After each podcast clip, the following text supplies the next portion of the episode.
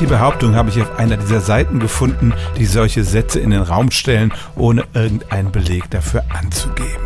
Und die Frage ist hier auch, wie könnte ein Beleg dafür aussehen oder auch eine Widerlegung? Unsere Träume vergessen wir meistens in den ersten Minuten nach dem Aufwachen und die Bilder verblassen sehr schnell. Ich persönlich bin überzeugt davon, dass ich im Traum schon Menschen gesehen habe, denen ich nie persönlich begegnet bin.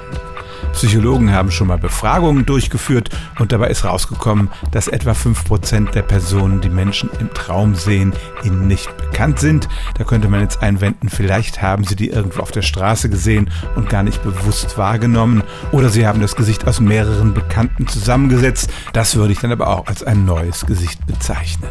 Wie gesagt, das alles wird man nie experimentell überprüfen können und es stimmt auch, dass wir im Traum meist Puzzlestücke aus unserer Vergangenheit zusammensetzen setzen, aber so pauschal ist die Behauptung ganz bestimmt falsch, dass wir im Traum nur bekannte Gesichter sehen.